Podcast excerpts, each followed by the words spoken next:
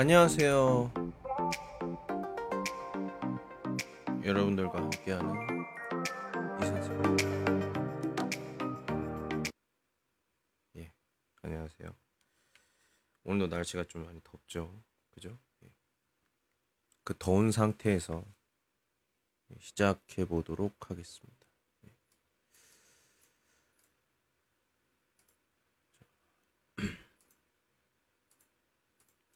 예, 오늘 날씨가 아유 더워요, 그죠? 거기에다가 오늘은 중국의 치시, 치시라고 하네요. 예.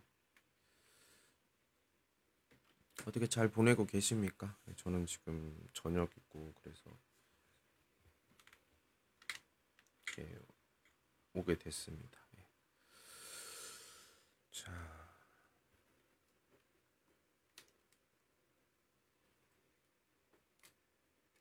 잠깐 좀 정리 좀 하고요. 항상 이걸 하면서 느끼는 건데 맨날 맨날 처음 하는 것 같은 느낌? 왜 그런지 모르겠어요. 네. 근데 아 준비를 다 했다 하면은 또 컴퓨터가 말썽이고 또 컴퓨터가 말썽이 아니면 또 뭐 인터넷이 문제고 예 그런 게 되게 많아요. 그래가지고 제가 아 진짜 어렵다 예, 이렇게 생각하는 경우가 한두 번이 아니에요. 아 참 좀 너무한가요? 너무한 게 아닌 것 같은데. 예. 뭐 그렇습니다. 예. 예, 오늘은 처음부터 집에서 하는 거예요. 예. 어제 같은 경우에는 바깥에서 시작을 했죠. 예. 그런데 오늘은 좀 그게 아니니까 좀 여러분들 예. 오늘은 평소처럼 예, 할수 있을 것 같습니다. 예. 제 목소리가 좀 어떤가요? 좀 이렇게 잘 들리시나요? 예. 제가 제 목소리를 좀 체크를 좀 해야 되는데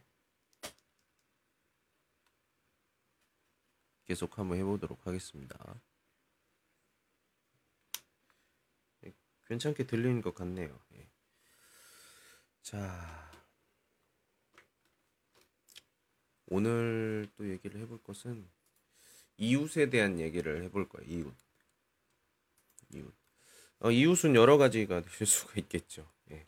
어, 집에 있는 룸메이트도 하나의 이웃이라고 볼 수가 있겠죠.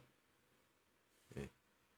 근데 이제는 가족과 거의 똑같다고 볼 정도로 굉장히 가까운 사이가 됐어요. 네. 어, 아니면 집 집으로 이렇게 생각을 했을 때 옆에 사는 사람이겠죠. 아니면 좀 크게 봐서 아파트면은 아파트 같은 동에서의 이웃이 될 수도 있고 아니면 더 크게 해서 동네를 얘기를 해볼 수가 있겠네요. 동네까지가 이웃이라고 볼 수 있을 것 같아요. 예. 동네를 넘어가게 되면 이제 이웃이라고 하긴 좀 그렇고 주민 예. 이렇게 얘기를 해볼 수가 있을 것 같습니다. 예, 잠깐 펀시한 시간을 좀 가져보고 하도록 하겠습니다.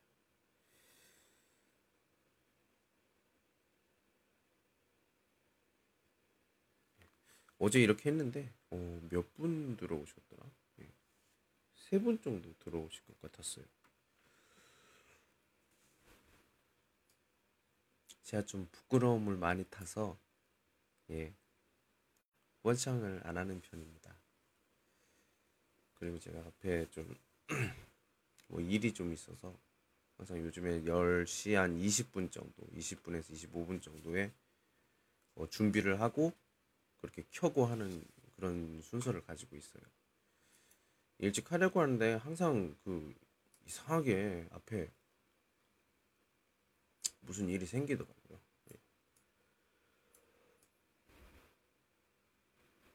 자, 하나씩 또 오늘도 해보도록 하겠습니다. 우리는 항상 정해져 있는 내용과 그것에 맞는 대화를 하도록 노력을 하고 있어요. 이렇게 물어보면 너 어떻게 대답할래? 보도록 하겠습니다. 여러분들은 질문을 참고해 보시고요. 어, 혼자 대답하는 연습을 좀 하시면 좋을 것 같아요. 몸이 아직 정상이 아니에요.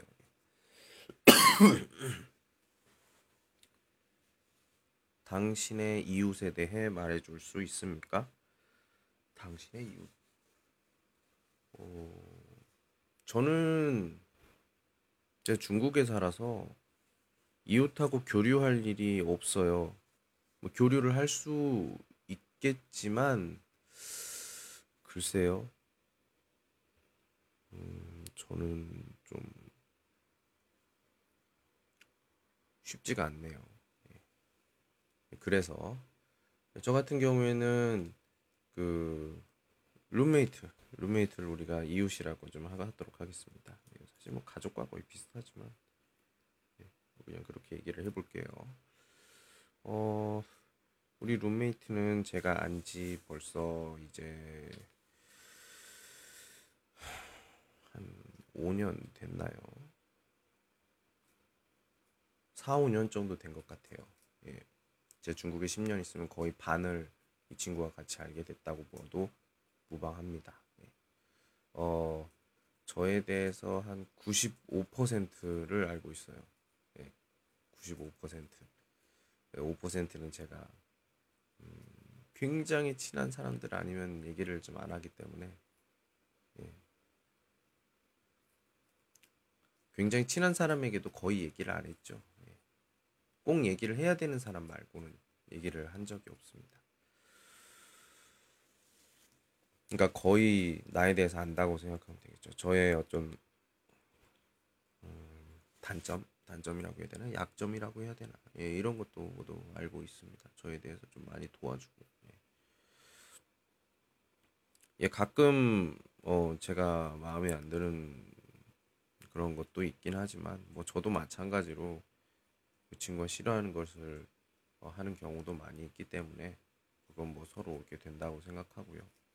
어, 저는 그 친구, 이 친구한테 좀 어, 항상 고마운 마음이 있고 그래서 어, 저 같은 경우에는 그 뭐랄까요 그 2주일에 한 번쯤 청소 아주머니 불러가지고 그냥 제 돈으로 그 집 청소를 좀 합니다. 집 전부 집 청소를 하는 해가지고 어, 좀 깔끔하게 하는 편이고요. 예.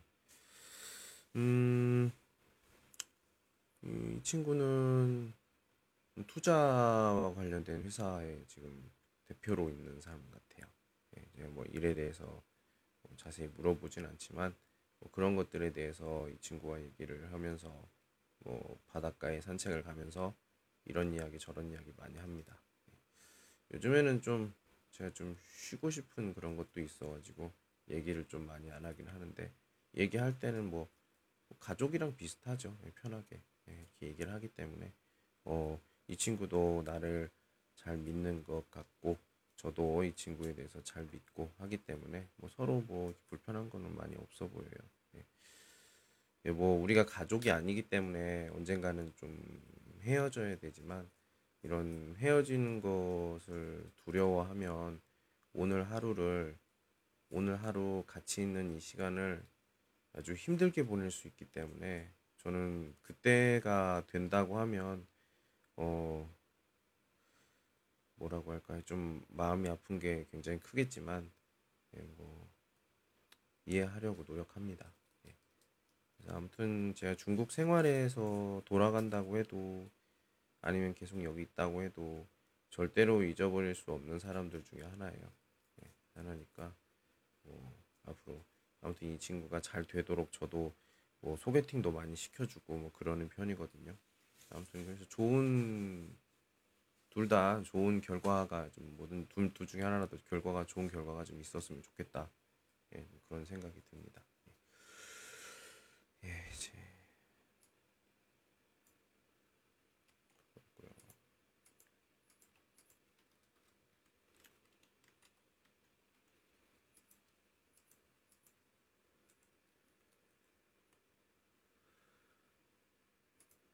우리 동네의 장점과 단점은 무엇입니까?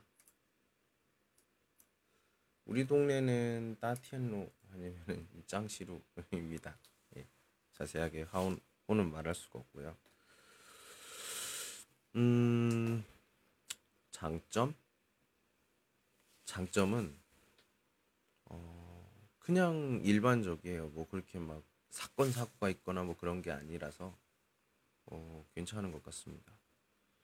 음, 단점은 하나죠. 뭐 우리 아파트 같은 경우에는 엘리베이터가 없기 때문에 걸어서 6층까지 올라와야 돼서 6층이 7층이 제일 높거든요. 거의 높죠. 예.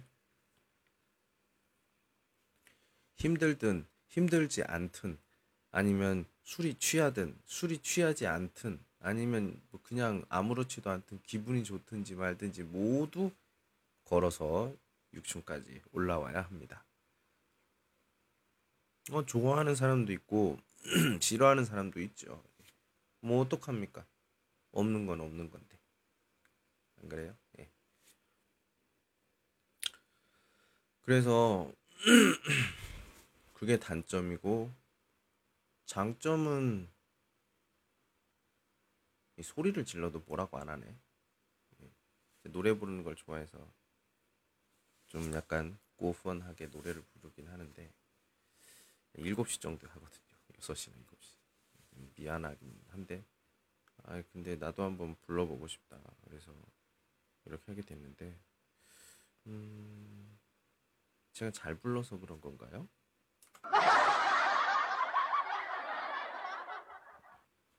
아 진짜로 내가 잘 부른다고 생각하는데 아, 알았어요 알았어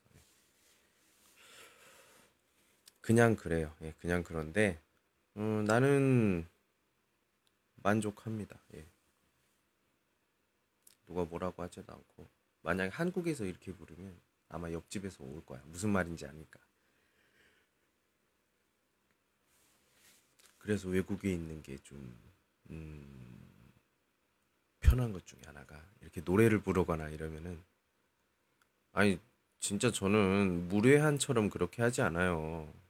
네, 그 정도는 아닌데 저는 만약에 그런 식으로 하면은 저도 제가 저를 이해를 못 하겠지. 하지만 어느 정도면은 네, 말이 안 통하니까 아마 오지 않는 경우도 있을 거예요. 그게 좀 그렇습니다. 예.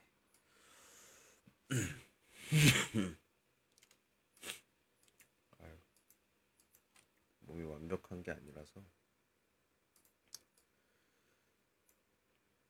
좀 목에 많이 뭐가 있는 것 같아요. 예. 자, 주변에 주변에 어떤 종류의 시설이 있습니까? 공공시설도 있고 편의시설도 있고 뭐 이런 것도 있죠. 예. 편의시설은 우리가 좀 뭔가를 좀 생활을 좀 편하게 하기 위해서 쓰는 여러 가지 어, 시설들인데 보면은 뭐 공원 같은 것들 공원도 있고요. 어, 운동기구, 운동기구도 있고, 뭐 당연히 슈퍼마켓. 문방구는 있었지만 예, 망했고요. 어,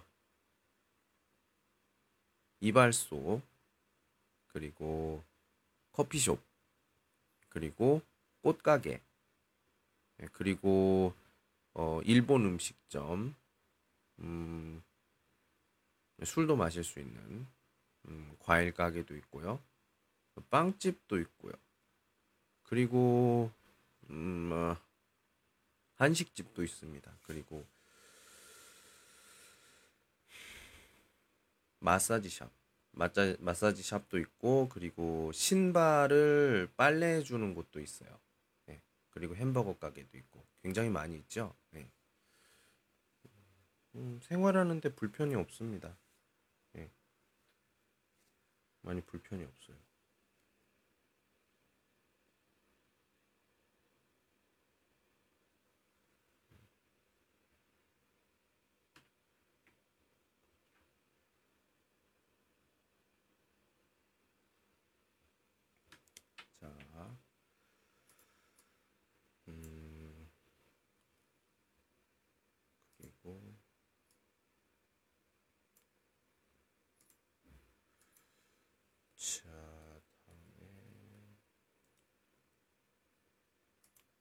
지금 사는 곳에서 무엇이 마음에 듭니까? 어떤 것이 마음에 드시나요? 어, 저는, 저는 제가 살고 있는 이곳에 마음에 드는 게, 쉴수 있다는 거. 다른 사람보다 좀 욕심이 좀 덜합니다. 이런 거에 대해서는. 예, 제가 왜 이걸 이렇게 생각하냐면, 전에, 어, 배신을 당한 적이 있었는데, 그때,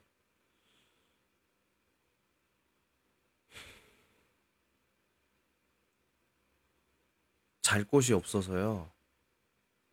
빈집 있잖아요. 이사를 가고 다 반 집을 짐을 옮겨야 되는 곳, 전기도 다 끊기고 그런 곳에서 하룻밤을 잔 적이 있어요. 몰래 가서. 예. 빌고 빌고 해서 내가 여기서 좀 하룻밤만 잘 수 있게 해주세요. 이래서 중국에서 중국에서 한국으로 돌아가기 하루 전에 그 전에 저기 지- 집이 없었거든요. 돈도 없고. 그래서 딱 그랬어요. 예. 제가 빌어가지고 거기서 이렇게 잤습니다. 이불도 없고요. 벽에도 없고요. 그냥 바닥에 있는 그냥 음, 뭐랄까요? 어, 매트리스? 그냥 매트리스 위에서 그냥 잤어요. 예. 이불도 없이. 다행히 추운 겨울이 아니어서 어, 거의 봄이었어요. 봄.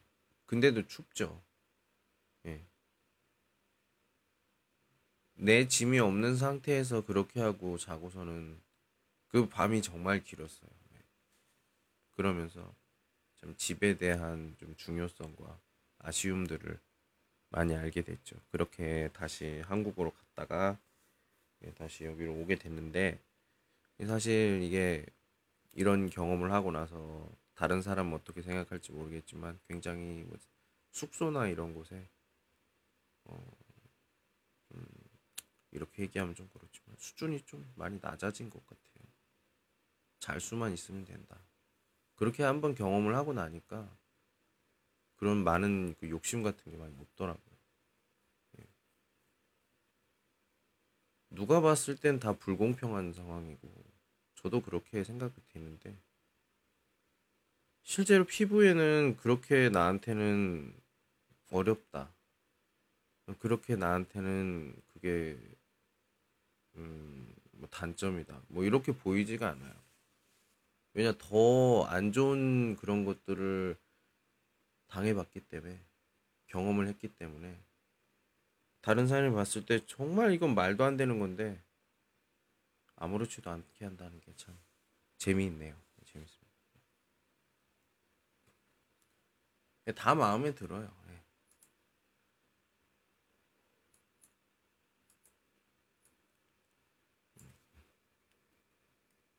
자, 다음.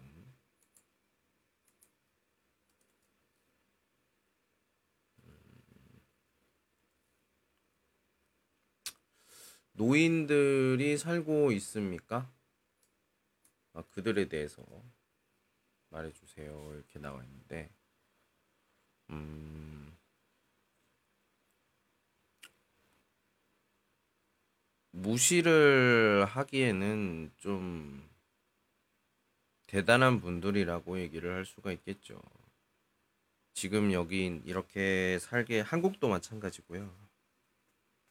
중국 관점에서 얘기를 해보면, 그, 이렇게 큰, 높은 건물에서 일을 하고, 밥을 먹고, 생활을 할 수 있는 게, 지금 이 앞 세대에 있는 사람들이 굉장히 노력을 했기 때문에 우리가 여기서 감사하게 있는 건데, 이 그 우리가, 우리도 나이를 먹고, 우리 뒤에 세대가 또 태어나서 이렇게 세대 교체가 되는 건데, 지금 같은 경우에는 노인들을 굉장히 비하하고 있어요. 아실 거예요. 근데 사실은 그게 좋은 게 아니에요. 왜? 우리 자신도 늙고 있거든. 우리 뒤에 있는 뒷세대들이 우리가 늙었을 때 그렇게 똑같이 이렇게 당해요. 그분들은 굉장히 억울할 것 같아요. 이렇게 다 내가 만들었는데 얘네들이 사, 실제로 사용하는 얘들이고 우리를 무시한다. 굉장히 화가 나겠죠. 예, 굉장히 화가 날 거라고 생각해요. 아닌가요? 음, 저는 그렇다고 생각해요. 제 말이 맞는 것 같기도 하고.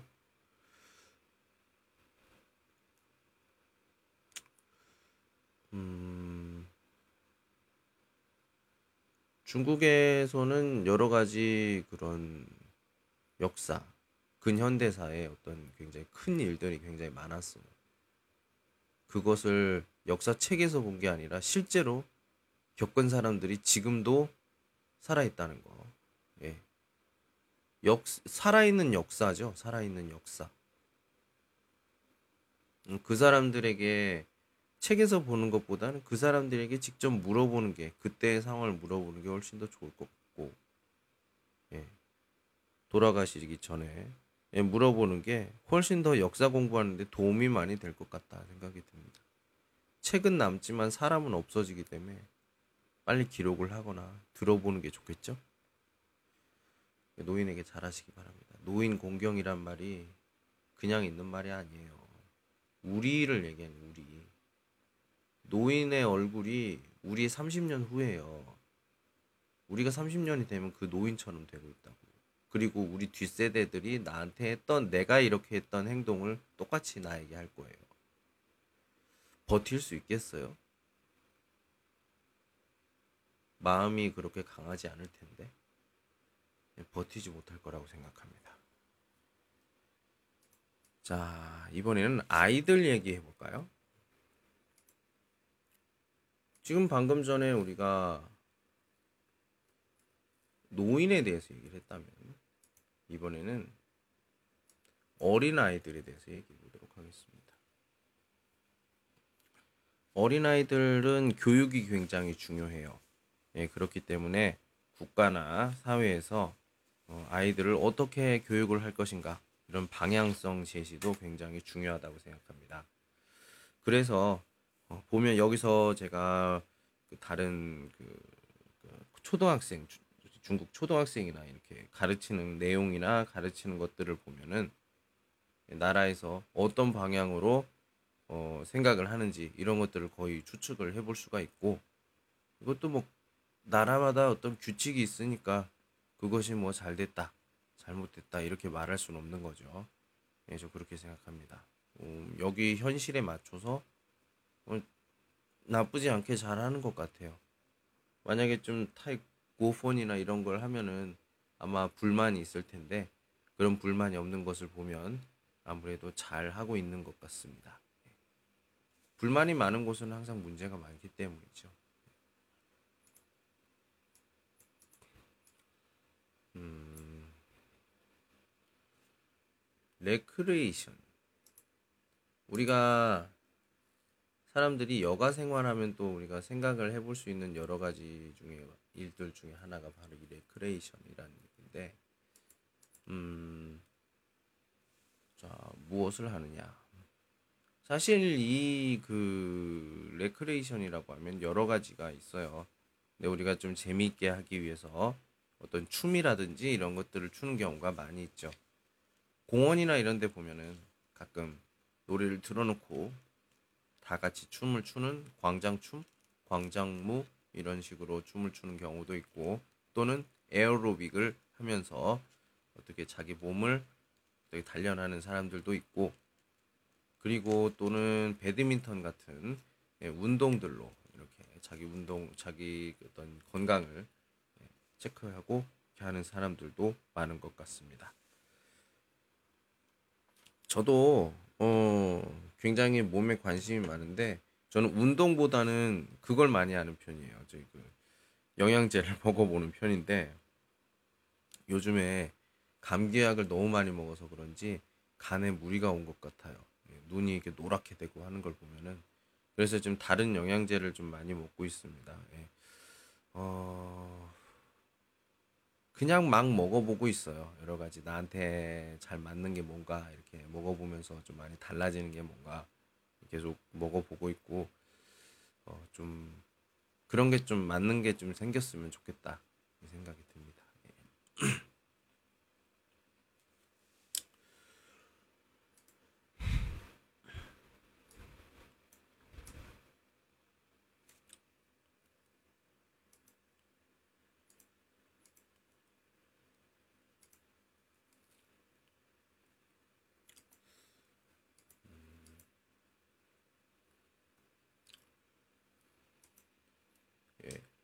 뭐 이웃 감시 프로그램이 있습니까? 이런 식의 질문이 또 오긴 합니다. 이웃 감시 프로그램 서로 감시를 한다고요? 아, 굉장히 재밌는 내용이네요. 어, 아마도 있을 수도 있겠죠. 예. 있을 수도 있을 것 같아요. 요즘에는 특히나 코로나 시간이고 하기 때문에 집에 누가 들어와요? 뭐 외지인들이 있어요?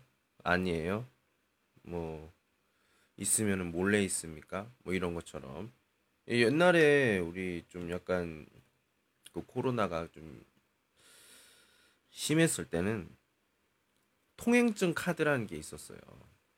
그래서 이 아파트에 들어오려면 그 카드가 있어야 돼. 그 카드가 없으면은 들어올 수도 없고 나갈 수도 없고 그런 경우가 있었어요. 네. 여러분들은 이런 경험 있나요? 아, 아무래도 같은 여기 중국에 있다면 그런 경우가 좀 있었던 것 같아요.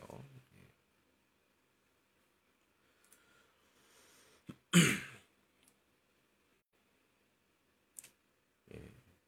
제 별로 흥미 있어 하지 않는 질문들인데 여러분들을 위해서 같이 보도록 하겠습니다. 같은 사회에서 자녀를 키우고 싶습니까? 그 이유는 뭐예요? 예, 어, 저는 자녀를 낳을 생각이 없습니다. 예, 별로 아이를 낳고 싶지 않고요. 어, 그 이유는 뭐냐? 진짜 아빠한테 미안한데요. 내가 아빠처럼 될 것 같아서 그럴 일은 없는데 내가 마음을 놓게 되면 방심하게 되면 아빠처럼 될 것 같아서 제가 못 낳겠습니다. 수술을 하고 싶다 이런 생각이 들 정도예요. 아빠가 일을 가족을 위해서 했던 건 알아요. 예. 근데 나는 좀 그래도 그래도 뭔가를 좀 우리에게 그러니까 저와 동생에게 뭔가 좀 좋은 추억이나 이런 걸 좀 남겨줬으면 어땠을까 하는 생각이 좀 들어요. 저도 그렇고 동생도 그렇고 예, 엄마 엄마의 어떤 사랑만 이렇게 받고 있어서 아버지가 없는 가정과 거의 비슷하다 이런 생각이 들었어요. 아, 물론 감사하죠. 감사하죠. 정말 감사합니다. 그런데 다른 일반적인 가정들이 뭐 아빠가 너 집 안 들어오냐 뭐 이런 것들 또는 뭐 밥 먹으면서 하는 그런 대화들 그런 것들은 저와 제 여동생한테는 그렇게 많지 않았어요. 그래서 어떻게 아이를 가르치는 건지 또는 내가 부모님한테 부모님한테 아버지가 어떻게 해야 되는 건지 이런 거에 대해서 제가 배운 적이 없어요. 가정을 어떻게 만들고 가정을 어떻게 운영하고 이런 것에 대한 어떤 개념이 없습니다. 다른 사람에게 얘기하는 것들은 어 제가 친구들이나 누가 이렇게 또는 TV나 뭐 이런 것 또는 책에서 본 이런 것들을 토대로 제가 상상해서 얘기를 하는 거고 실제로 이렇게 경험했다거나 이렇다고는 제가 보기가 좀 어렵죠. 예. 그렇기 때문에 저는 제 아이를 낳으면 아마도 아빠처럼 내가 되지 않을까 싶어서 음, 별로 아이를 낳고 싶지 않습니다. 네. 낳지 않는다는 거는 다른 말로 당연히 키우지 않는다는 걸 얘기를 하는 거겠죠. 네. 다른 아이든 내 아이든 키우고 싶진 않아요. 그래서 이런 질문이 온다면 제가 어, 별로 좋아하진 않을 것 같습니다.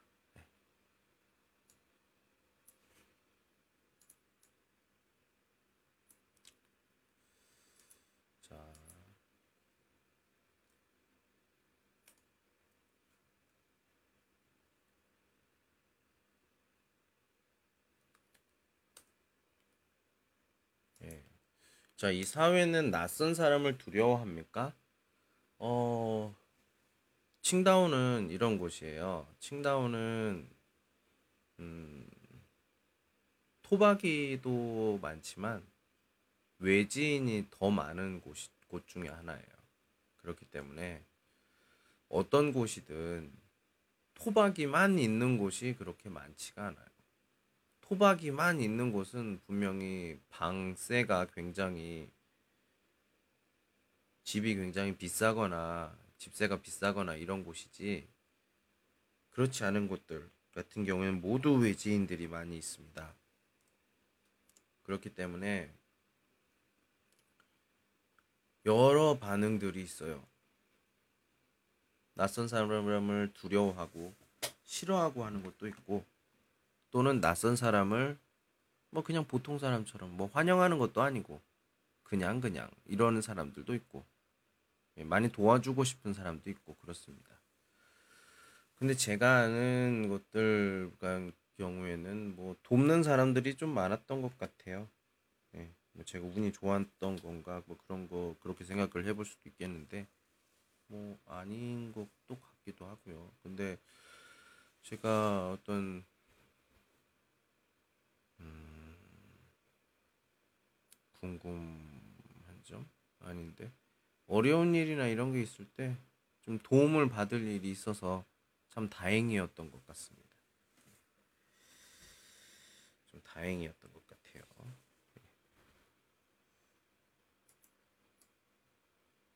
자,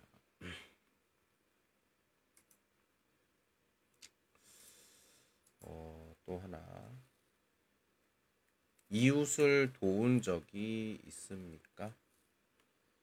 음, 도운 적이 있으면 어떻게 도왔습니까? 첫 번째 요즘에 도우려는 시도는 어 노인이 아이를 어디- 어디를 이렇게 할때 어, 높은 곳을 가야 되는데 가지 못했을 때 이제 도와주려고 했던 거였어요.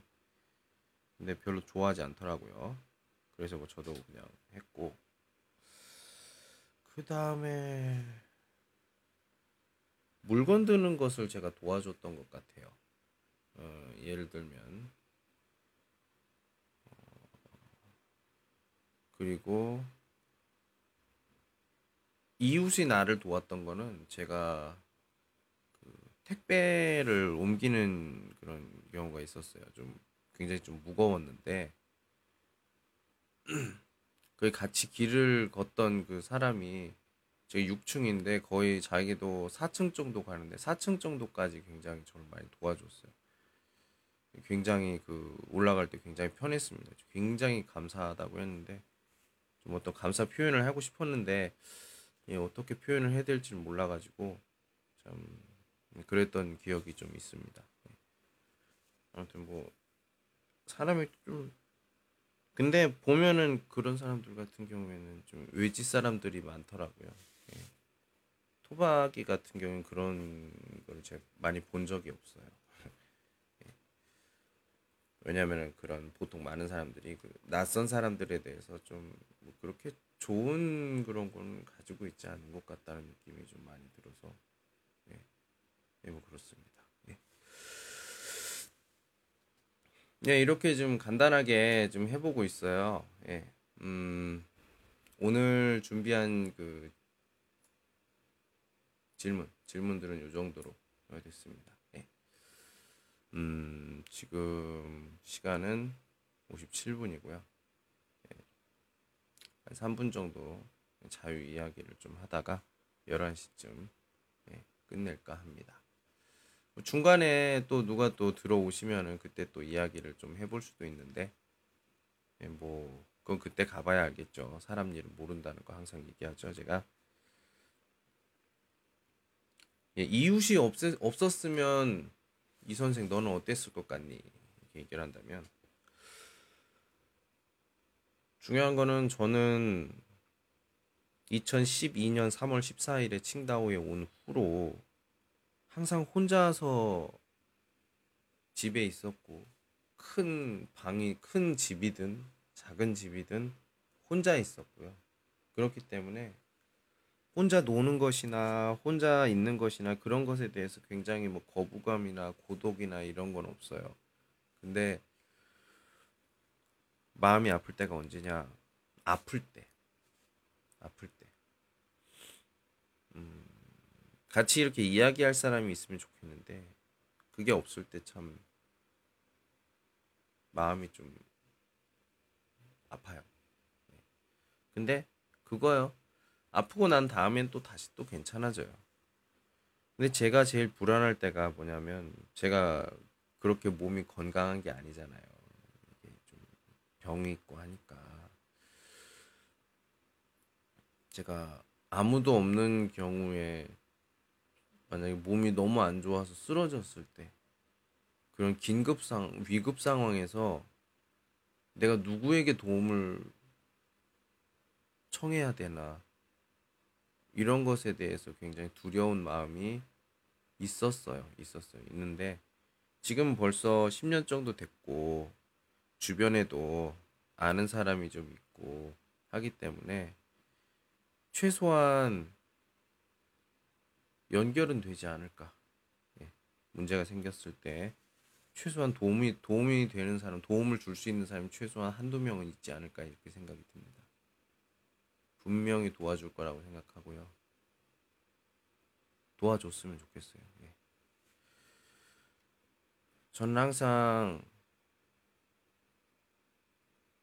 오는 게 있으면 가는 게 있고 가는 게 있으면 오는 게 있다 이렇게 생각하는 사람이기 때문에 뭔가가 있겠죠. 그래서 저는 주기만 하는 걸 별로 좋아하지 않아요. 받기만 하는 것도 별로 좋아하지 않고 예. 노력하고 준비하고 최소한의 존경이 있다면 관계는 뭐 그렇게 고독하다라고 생각하지 않아요. 저는. 예, 오늘 그 택배를 신청한 것들이 굉장히 많이 왔어요. 예, 제가 컴퓨터 전원선이 좀 끊어지려고 해서 그걸 좀 붙일 수 있는 그런 공구를 하나 샀고, 어, 그리고 눈이 좀 아파서 눈을 좀 촉촉하게 해줄 수 있는 눈을 좀 닦을 수 있는 이런 거 스프레이도 좀 샀고요. 어, 그리고 제가 선이, 선 정리가 아주 안 돼가지고, 선 정리를 하는 그런, 어, 공구도 하나 샀는데, 어디 갔지? 예, 방송이 끝난 후에 찾아보도록 하겠습니다. 아, 저 밑에 있네요. 예. 조금 있다가 이게 선 정리도 쫙 한번 해볼 거니까 하면 좀 마음이 좀 편해질 것 같습니다. 예, 아무튼 오늘은 이 정도까지 하도록 하겠습니다. 예, 어제 같은 경우에는 어, 좀 특수 상황이어서 오랫동안 했지만 제가 요즘에 몸도 많이 안 좋고 하니까 예, 시간을 줄여보고 그리고 많은 것들을 좀 생각해 보도록 하겠습니다. 예, 오늘은 여기까지 할게요. 오늘은 여기까지. 안녕.